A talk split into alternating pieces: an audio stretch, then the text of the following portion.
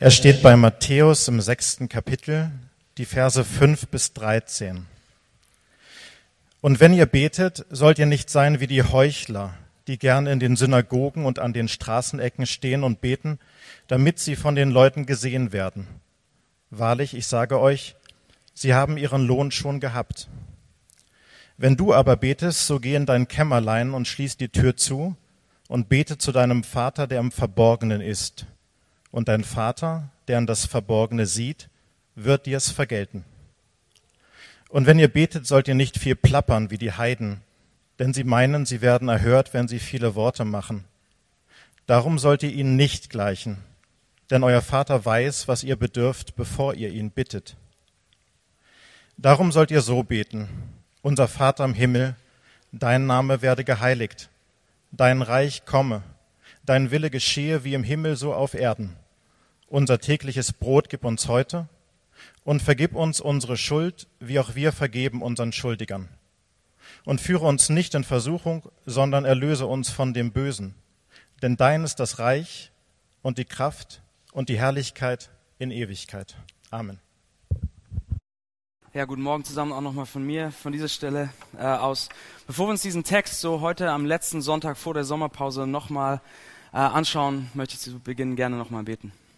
Unser Vater im Himmel, großer Gott, ich danke dir für die Zeit, die wir haben, jetzt hier am Sonntagvormittag, um uns Gedanken über dich zu machen, um uns mit dir zu beschäftigen.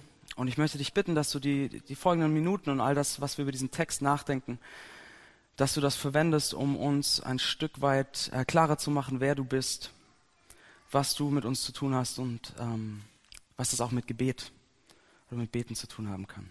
Amen. Äh, für diejenigen von euch, die die letzten Wochen hier vielleicht nicht da waren oder vielleicht ganz neu mal hier vorbeischauen und sich das einfach mal anschauen ähm, oder sich vielleicht neu mit Glauben beschäftigen.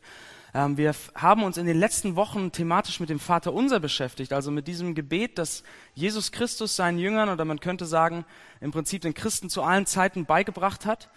Ähm, dieses sehr bekannte Gebet, das in der ganzen Welt im Prinzip auf allen Sprachen, in allen Kulturkreisen irgendwie gebetet wird.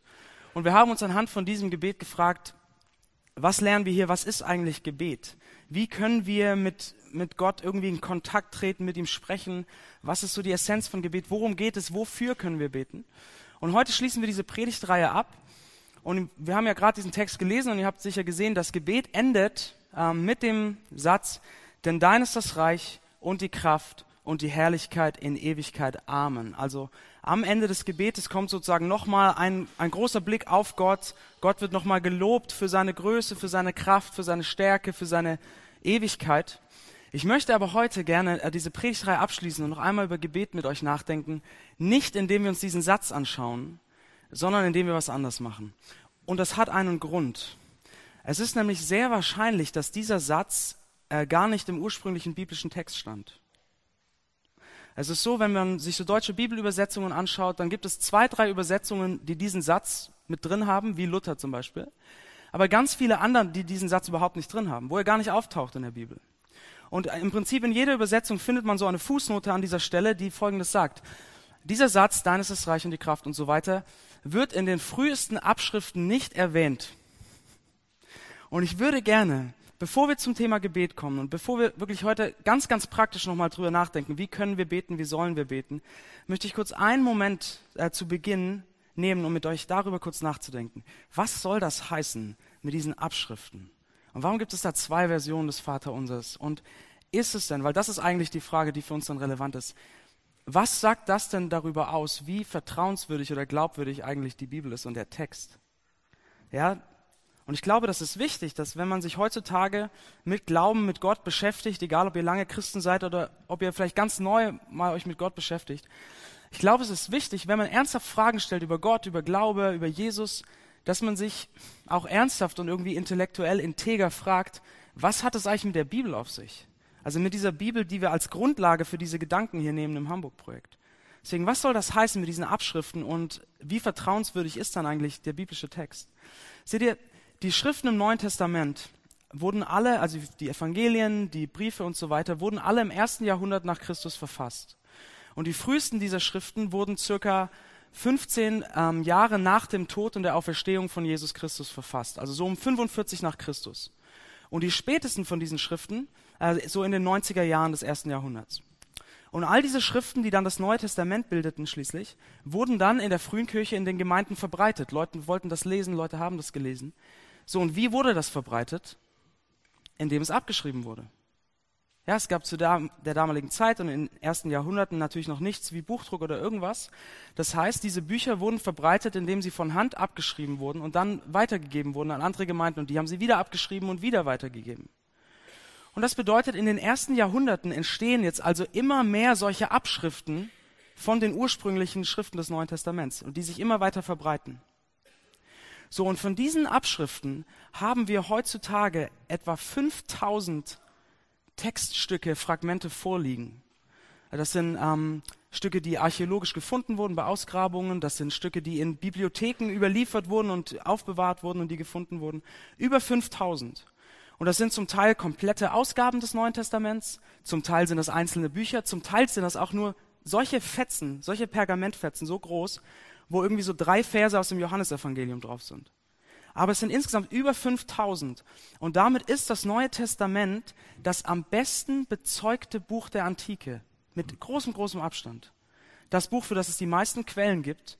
Und die meisten Quellen, die auch zeitlich sehr nah am Original dran sind. So, und was jetzt gemacht wird mit diesen 5000, äh, 5000 Fragmenten, jetzt ähm, gibt es Sprachwissenschaftler auf der ganzen Welt, die alle diese 5000 Fragmente miteinander vergleichen und auswerten und daraus den ursprünglichen biblischen Text rekonstruieren. Und das können sie tun, weil diese ähm, 5000 Fragmente durch die Jahrhunderte hindurch, die sind unterschiedlich alt, eine extrem, extrem große Übereinstimmung haben sodass diese Textexperten, also diese Wissenschaft nennt sich Textkritik, ähm, dass diese Textkritiker zu über 99 Prozent sagen können, was der ursprüngliche biblische Text war. Weil sie so viele Quellen haben und die Übereinstimmung so groß ist. Und seht ihr, und jetzt gibt es aber natürlich Stellen, wie hier am Ende des Vaterunsers, wo unterschiedliche Versionen überliefert sind. Die eine Version ohne dieses Ende, die eine Version mit diesem Ende. Was macht man in so einer Situation? Und in so einer Situation gehen diese Experten ran, das ist sehr komplex, aber jetzt mal ganz einfach gesagt, machen sie Folgendes. Sie schauen, welche dieser Fragmente sind am ältesten, sind am nächsten dran am Original, sind am besten bezeugt und am weitesten verbreitet. Und danach wird entschieden. Und an dieser Stelle ist es eben so, dass die frühesten und ähm, also die ältesten und die bestbezeugtesten Fragmente dieses Ende des Gebets nicht haben. So, warum mache ich diesen kleinen Ausflug Textkritik? Ist ja irgendwie jetzt nicht die beste Predigteinleitung, ist kein netter Witz am Anfang und ihr seid alle dabei und freut euch, sondern es sind so historische Details. Ja, seht ihr, die Textkritik oder dieses wissenschaftliche Ding ist wichtig, weil sie die Glaubwürdigkeit oder die Vertrauenswürdigkeit dieses Textes bestätigt. Das heißt, nichts jetzt damit, ob man das dann glaubt, was da drin steht oder nicht. Das ist eine andere Frage, sondern erstmal, dass der Text, den wir haben, der Text ist, wie er original war. Und das bedeutet, man kann mit der Textkritik wissenschaftlich äh, eine Theorie im Prinzip sehr, sehr stark in Frage stellen oder widerlegen, die heute doch immer mal wieder hervorgebracht wird gegen die Bibel, nämlich, dass doch die frühe Kirche in den ersten Jahrhunderten auf den Konzilien den Text immer wieder verändert hat, Kapitel rausgestrichen hat, neue Kapitel reingeschrieben hat, Dinge verändert hat, um Macht zu erhalten oder um Macht auszuüben oder um die, die Leiter, die im Amt waren, zu bestätigen. Aber das lässt sich hier wissenschaftlich widerlegen, tatsächlich. Und deswegen ist das wichtig. Wir sehen diesen Text, den wir haben. Er ist nicht manipuliert. Er ist nicht äh, durch die Jahrhunderte hindurch gewachsen, sich verändert, sondern das ist der Text, wie wir ihn ursprünglich haben. Wie er ursprünglich war, aber eben ohne Dein ist das Reich und die Kraft und die Herrlichkeit. Äh, was den Satz nicht schlimm macht, weil es im Prinzip ein Zitat aus dem Alten Testament fast ist. So, das als kurzen Ausflug. Ich hoffe, ich habe euch nicht gelangweilt, aber ich glaube, das ist eine ab und zu eine wichtige Grundlage, wenn man auch intellektuell integer versucht, an manche Sachen ranzugehen. So, zurück zum Gebet. Kehrtwende. Vater unser. Wir sind die letzten Wochen dieses Gebet durchgegangen und haben ja jede Bitte angeschaut. Unser Vater im Himmel und dann Schritt für Schritt durch. Das heißt, wir haben uns ein paar Wochen lang mit dem Inhalt des Gebets beschäftigt und haben uns gefragt, was beten wir eigentlich? Und ich möchte heute diese Predigtreihe abschließen mit einer anderen Frage, nämlich mit der Frage, wie beten wir eigentlich? Und ich glaube, das kann für diejenigen von euch, die schon lange Christen sind, vielleicht eine gute Erinnerung sein. Und für diejenigen von euch, die sich ganz neu mit Glauben beschäftigen, äh, vielleicht ein guter Einblick darin, was Jesus selbst über Gebet gesagt hat. Und das ist erstaunlich und finde ich sehr befreiend, was er sagt. Also, wir schauen uns zwei Gedanken an dazu, wie kann man beten. Und das ist zum einen die innere Haltung des Gebets und zum anderen die Perspektive des Gebets. Also die innere Haltung des Gebets. Bevor Jesus seinen Jüngern das Vaterunser beibringt, fängt er an, indem er zwei falsche Haltungen zum Gebet kritisiert. Und in dem, was er in dieser Kritik sagt, sehen wir, wie er sich die innere Haltung von Gebet vorstellt. Und zwar möchte er, dass wir echt, ehrlich und bewusst beten. So, was, was soll das bedeuten? Was, was meine ich damit? Echt, ehrlich und bewusst. Jesus fängt an äh, und kritisiert eine Haltung, indem er Folgendes sagt. Wenn ihr betet, macht es nicht wie die Heuchler, die sich zum Gebet gerne in die Synagogen und in die Straßenecken stellen, um von den Leuten gesehen zu werden. So, ich glaube, hier merken wir sofort, dass irgendwie ein kultureller Unterschied zwischen der jüdischen stark religiösen Kultur damals und unserer Kultur heute besteht. Ja, unsere Gesellschaft in Hamburg, in der verschiedene Weltanschauungen nebeneinander stehen, die sehr plural ist. Wenn ich jetzt bei uns aus dem Büro komme, aus dem Haus 73 und mich in der Schanze, ja, Schulterblatt zur Sandstraße, an die Straßenecke stelle und laut anfange zu beten, dann wird niemand stehen bleiben und denken, oh, schaut mal, der betet und, und wie fromm der ist und was für Worte der wählen kann. Also, es ist nicht so, dass ich da Anerkennung oder Credit für bekomme, ja. Es ist eher anders. Ähm, aber auch wenn die Kultur wirklich anders ist, und wir diesen kulturellen Unterschied sofort merken, glaube ich, wird der Punkt, um den es geht, wird trotzdem klar. Der Heuchler, oder das, was Jesus hier kritisiert, der Heuchler betet und es geht ihm im Gebet nicht darum, Gott einfach und ehrlich zu sagen, was ihm auf dem Herzen ist, sondern es geht ihm darum, gesehen zu werden und anerkannt zu werden für seine Frömmigkeit. Und das passiert heute ziemlich sicher nicht an der Straßenecke, aber sozusagen in der modernen Version der Synagoge, nämlich in der Kirche. Ja, wenn man vielleicht von hier vorne betet oder ganz besonders, glaube ich, wenn man in kleinen, kleinen Gruppen, ja, so Sofagruppen oder so kleinen Gruppen miteinander betet, glaube ich, steht man immer und immer wieder in der Gefahr, so zu beten, dass man zum Beispiel so große und bedeutungsschwere Worte wählt in seinen Gebeten, dass die anderen denken, oh, also so, pff, so kann ich mich nicht ausdrücken, also geistlich klinge ich nicht, wenn ich bete. Oder dass man versucht, so viel theologisches und Bibelwissen, wie man hat, in dieses Gebet reinzupacken. Ja? Also es könnte dann so aussehen, großer Gott, ich danke dir, dass du uns, wie du durch deinen Apostel und Diener Paulus in Epheser 1, Vers 5 gesagt hast, uns vor Grundlegung der Welt geliebt hast als deine Söhne und Töchter, was ja bedeutet, dass du uns mit der gleichen Liebe liebst, wie du Jesus Christus, deinen Sohn liebst, der ja wie Philippa 2 es sagt dir in allem Gleiches. So. Um was geht es in so einem Gebet? Wer so, Leute, ganz ehrlich, und um was geht es in so einem Gebet? Da geht es nicht darum, Gott für seine Liebe zu danken, sondern geht es darum, den anderen zu zeigen, wie toll man ist. Wie viel man weiß und wie gebildet man ist. Kommt bei Pastoren nie vor, zum Glück. Ja, wir sind dagegen komplett gefeit. Aber ich glaube, wir stehen tatsächlich, gerade wenn ihr länger Christen seid und länger betet oder in kleinen Gruppen betet, ähm, wir stehen in dieser Gefahr. Und Jesus sagt, Leute, das ist kein Gebet, das ist die falsche innere Haltung, das ist geheuchelt. Und Jesus sagt als Kontrast, geht in euer Kämmerlein, ja, das war so eine Speisekammer ohne Fenster im Haus damals, also wo dich wirklich niemand sehen kann, ähm, wo du dich nicht darstellen kannst und bete einfach echt und ehrlich. Und ich glaube, dass das gerade für vielleicht diejenigen von euch, die vielleicht noch kämpfen mit Gebete, nicht so richtig wissen, es ist ein seltsames Konzept.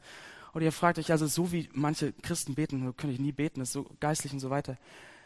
Jesus zeigt uns hier, es geht beim Gebet überhaupt nicht um große Worte oder bedeutungsschwere Worte. Oder es geht auch nicht um Wissen, sondern es geht einfach darum, ohne sich darzustellen, ehrlich und echt zu sagen, was ihm auf dem Herzen ist. So, das ist das Erste. Aber Jesus kritisiert noch eine zweite Haltung. Und er bringt uns eine, noch eine zweite äh, wichtige Sache bei. Er sagt weiter, ihr sollt nicht leere Worte aneinanderreihen wie die Heiden. Und damit meint er damals alle im Prinzip, die nicht jüdisch waren. Ähm, nicht die Heiden, die Gott nicht kennen. Sie meinen, sie werden erhört, wenn sie viele Worte machen. Macht es nicht wie sie, denn euer Vater weiß, was ihr braucht, bevor ihr ihn darum bittet. Also Jesus kritisiert hier einen Umgang mit Gebet, der sehr, sehr viele Worte macht und drauf losplappert. Im Prinzip ein mechanischer Umgang mit Gebet. Ja, man, man spricht die Worte, man plappert das runter, man leiert was ab, man spult was ab, man betet was runter, aber Herz und Verstand sind nicht involviert, wirklich. Und ich glaube, dass wir ähm, auch in der Gefahr stehen, so, ähm, so zu beten, mechanisch, ähm, und zwar, glaube ich, gibt es unterschiedliche Arten und Weisen, das zu tun. Und ich glaube, eine Art und Weise machen wir auch hier im Gottesdienst ab und zu.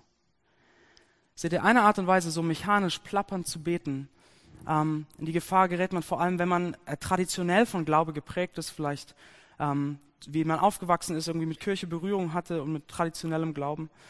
Ähm, und dann kommt man zum Beispiel in den Gottesdienst auch im Hamburg-Projekt und man betet zusammen hier, wir alle zusammen, das Vaterunser. Dieses Gebet. Mal ganz ehrlich, wie beten wir das Vaterunser im Gottesdienst? Es ist auch oft so, ah, man spricht das zusammen, man spricht die Worte runter. Vater unser im Himmel und es entsteht so ein kleiner, ja, man betet das so runter. Ich bin selbst äh, kirchlich aufgewachsen in der Landeskirche und wo sehr viel das Vaterunser gebetet wurde. Und mir ging es so, und das ist keine Übertreibung als Jugendlicher. Ich musste jedes einzelne Mal, wenn wir das Vaterunser gebetet haben, jedes einzelne Mal musste ich gähnen. Ja, das war wie, also kein Scherz, es war wie so ein Automatismus, so ein Reflex. Und ich hatte dann immer total schlechtes Gewissen, weil ich ja einen Teil des Gebets dann verpasst habe durch mein Gähnen und habe das dann so ganz schnell hinterhergeschoben. Also ich hatte so einen mechanischen Umgang mit Gebet und einen gesetzlichen gleichzeitig. Ich wusste nicht, dass das geht, aber das ging irgendwie. Das ist eine, eine Gefahr, wenn ihr traditionell geprägt seid von Kirche und es gewohnt seid, Gebete wie das Vaterunser, das Ave Maria oder andere Gebete so zu beten, läuft, geht man sehr schnell äh, in die Gefahr, dass Gebet so etwas Mechanisches ist, was man abspult.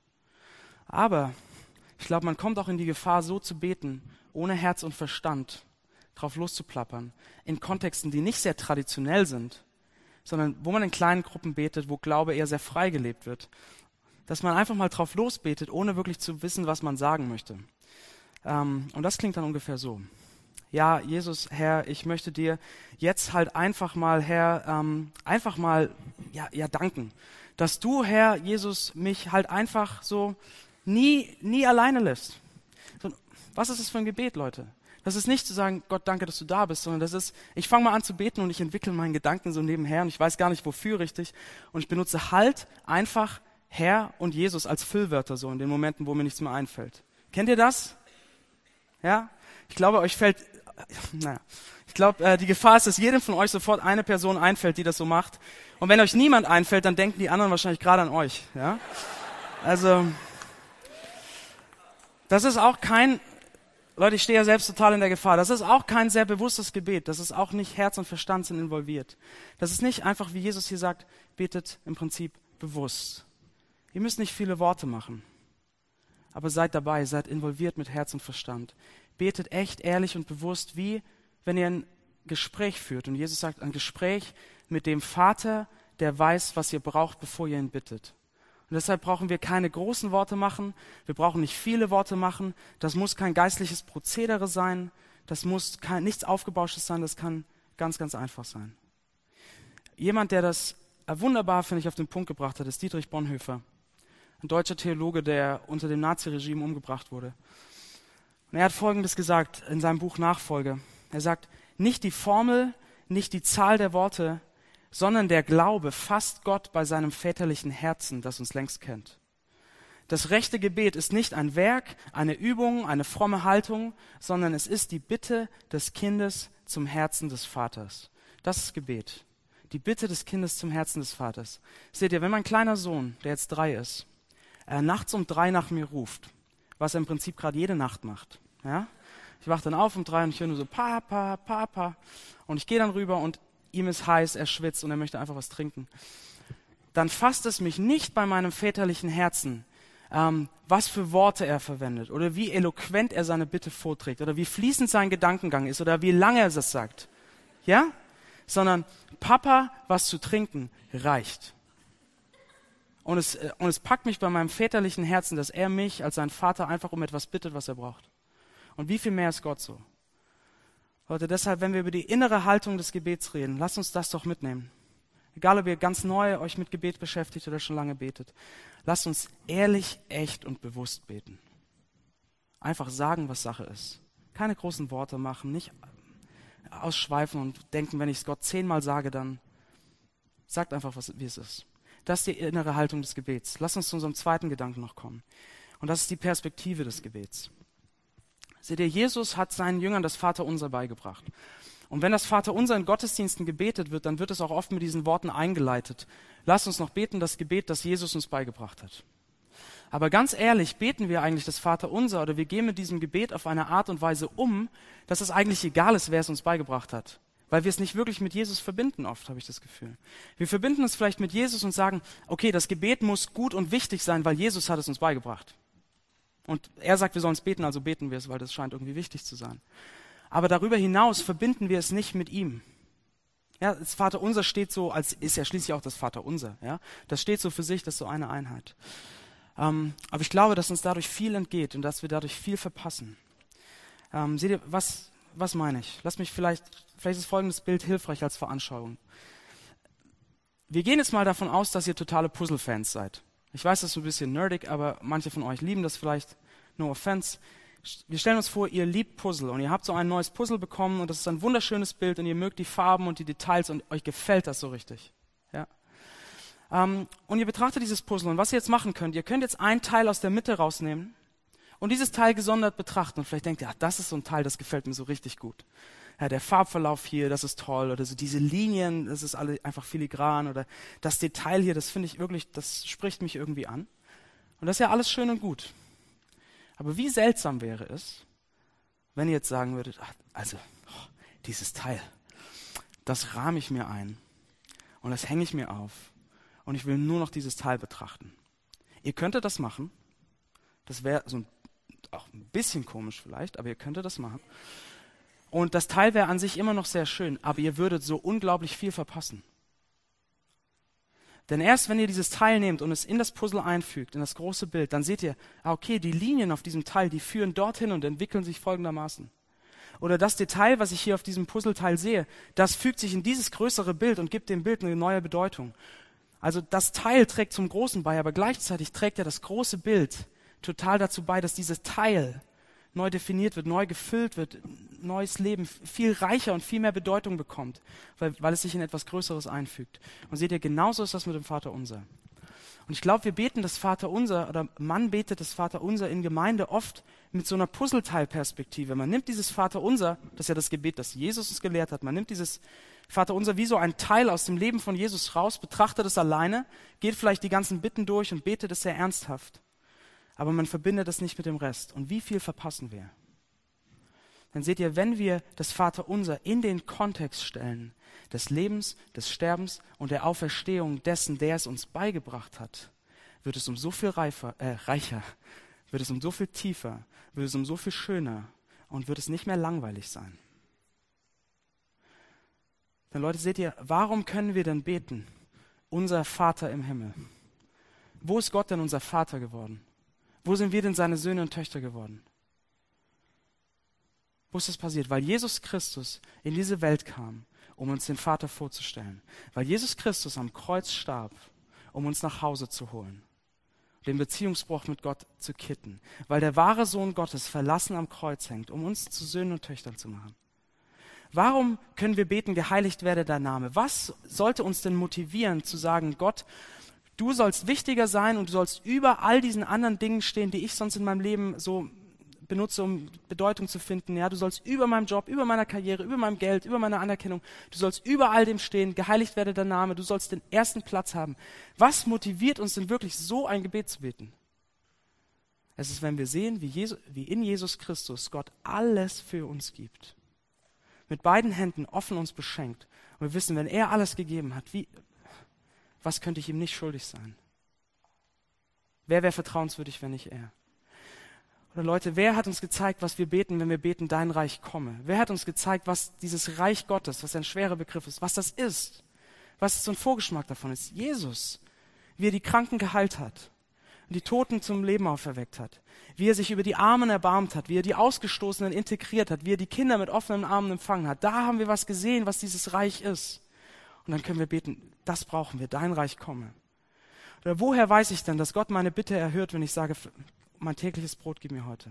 Woher weiß ich, dass er mich versorgt? Weil er am Kreuz mit Jesus Christus sein allerliebstes mir schon gegeben hat. Und wie könnte er dann, sagt Paulus, wie könnte er mir dann irgendetwas vorenthalten, was ich brauche, wenn er mir schon alles geschenkt hat?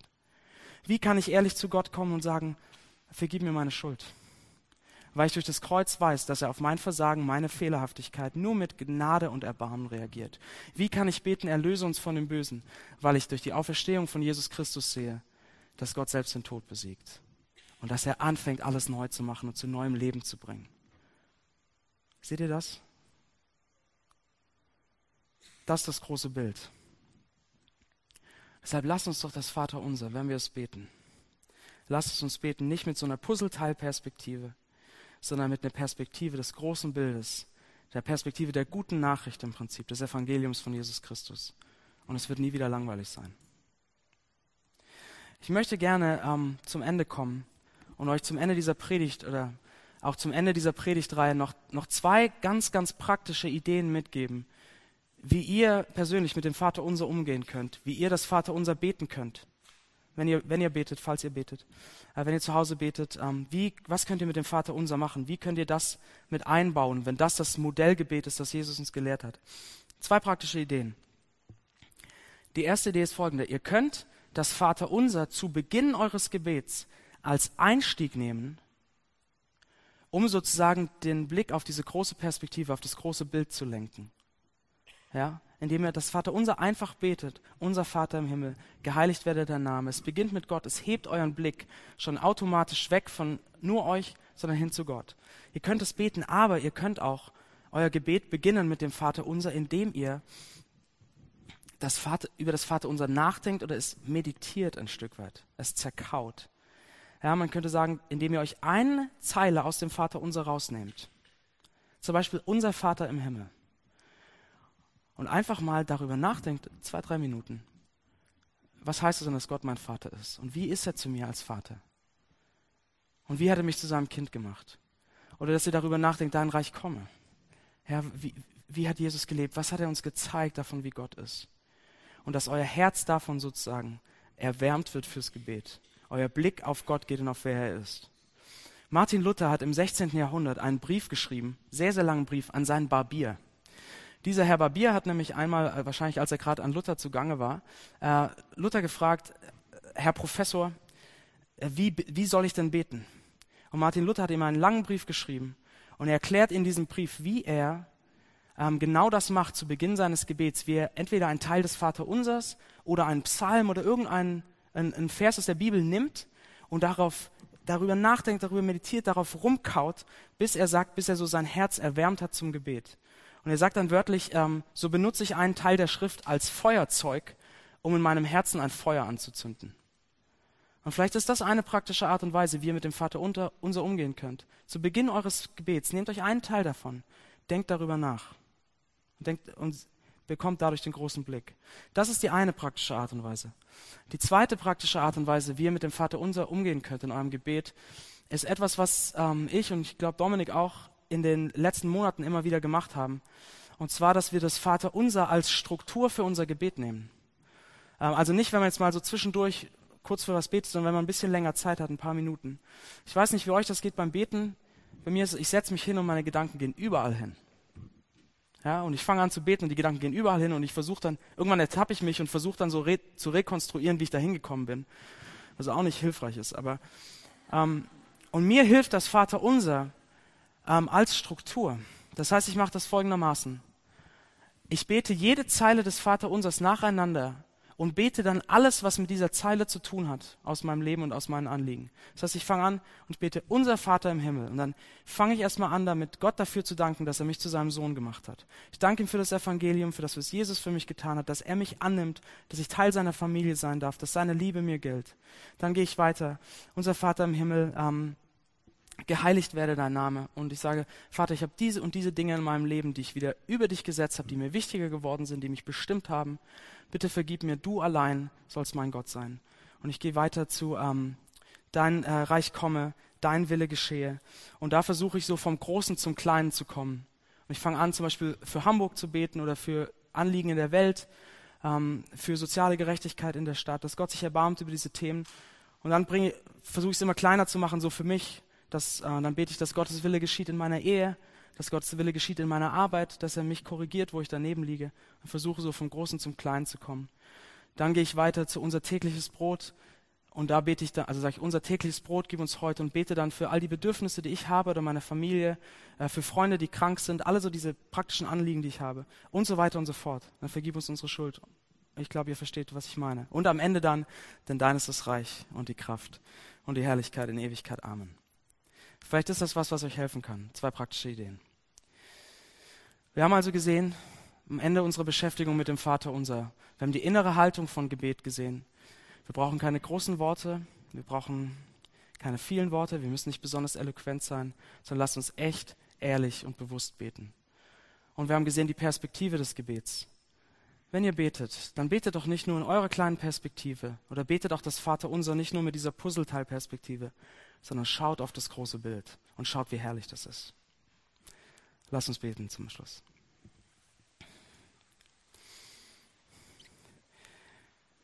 Danke, Jesus, dass du uns mit dem Vater unser zeigst, was es heißt zu beten, wie wir beten sollen und dass es so einfach ist. Und danke, dass du uns sogar hilfst, mit diesem Gebet ähm, zu zeigen, wofür wir beten sollen. Und uns etwas gibst, was uns, was uns helfen kann. Ich bitte dich, dass du uns immer wieder, wenn wir beten, wenn wir uns mit dir beschäftigen, den Blick aufmachst, weg von unserer kleinen Perspektive sondern dass wir den Blick ähm, heben auf dich, dass wir sehen, wie du, wie du bist, was du getan hast und dass wir dieses große und herrliche Bild vor Augen haben. Dass du dadurch ein Feuer in unserem Herzen anzündest und wir, wir gerne mit dir sprechen und dir danken für das, was du getan hast und dich bitten für das, was wir brauchen. Amen.